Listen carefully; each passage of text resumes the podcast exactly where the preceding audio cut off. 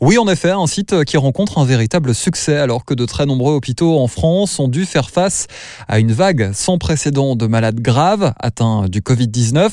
Alors vous êtes commercial, chauffeur poids lourd, patron ou patronne d'une société, vous avez du temps, l'envie d'aider dans cette période difficile que l'on traverse tous ensemble. Ça tombe bien car les établissements de santé font appel désormais à des personnes civiles sans qualification dans le domaine du soin.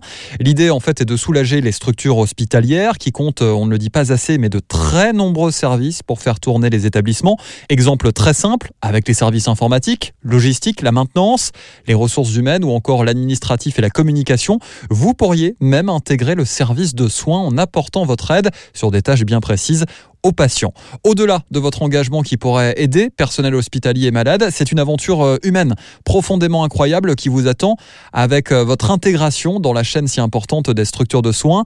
Vous devrez vous engager à respecter les consignes et le règlement intérieur, les gestes barrières, c'est une évidence, mais aussi à respecter scrupuleusement le secret médical et les informations qui vous seront transmises. Soutenu par l'ARS, l'Agence régionale de santé de Bourgogne-Franche-Comté, vous pouvez déposer votre candidature sur le site prêtermainforte.fr.